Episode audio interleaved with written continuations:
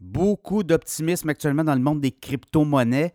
Décision importante autour du Bitcoin et qui euh, pourrait faire exploser le titre euh, sur les marchés. Le, titre, quand même, je regarde le, Bitcoin depuis un certain temps. Je regarde depuis le 14 octobre, autour de 26 800 Là, on est autour de 29 490 les décisions importantes hein, de la SEC, Security and Exchange Commission, notamment de ne pas poursuivre des démarches judiciaires contre les euh, grands patrons de Ripple, qui est une plateforme de transaction.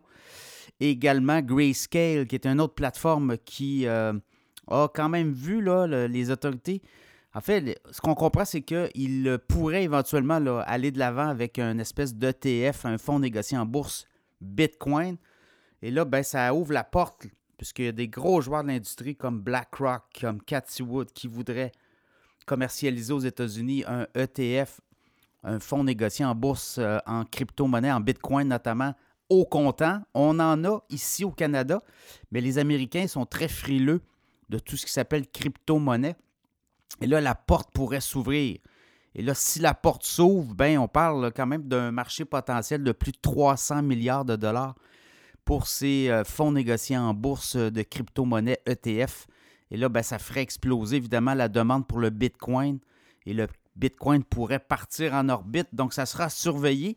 Mais pour l'instant, beaucoup de, de, comme on dit, de, d'optimisme. Évidemment, euh, la SEC est très. Euh, de, ce qu'on comprend, le grand patron de la SEC est très, très fermé à l'idée de voir les crypto-monnaies investir, si on veut, les marchés boursiers. Et là, on tente par tous les moyens de mettre les bâtons dans les roues. On l'a vu. Et là, l'autre euh, possibilité, et là, on le voit clairement, si les États-Unis se ferment au marché des cryptos et du Bitcoin, ben c'est l'Europe qui va peut-être gagner. L'Asie aussi, on l'a vu du côté d'Hong Kong.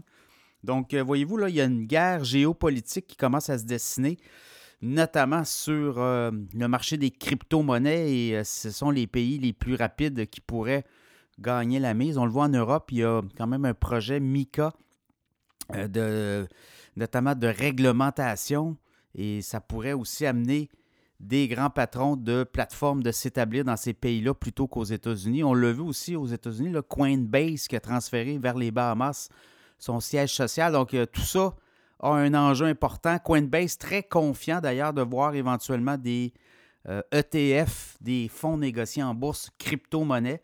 Donc, le Bitcoin, euh, si on franchit le 30 000, on pourra partir en orbite, ça sera surveillé. Évidemment, la dernière fois qu'on a eu du 30 000 dans le cas du Bitcoin, c'est en juillet. On avait franchi les 30 000. On a été jusqu'à 31 400. Et là, ben, si on regarde un peu l'évolution crypto, euh, le Bitcoin était autour des 64 400 en novembre 2021. N'oubliez pas qu'il y a un halving qui s'en vient en avril prochain. Donc, euh, ça aussi, ça pourrait euh, profiter. Chaque fois qu'il y a des halvings, et c'est ce qu'on récompense. Dans le fond, les halvings, c'est les. on révise la façon de récompenser les mineurs qui participent à la chaîne de blocs pour les transactions de Bitcoin.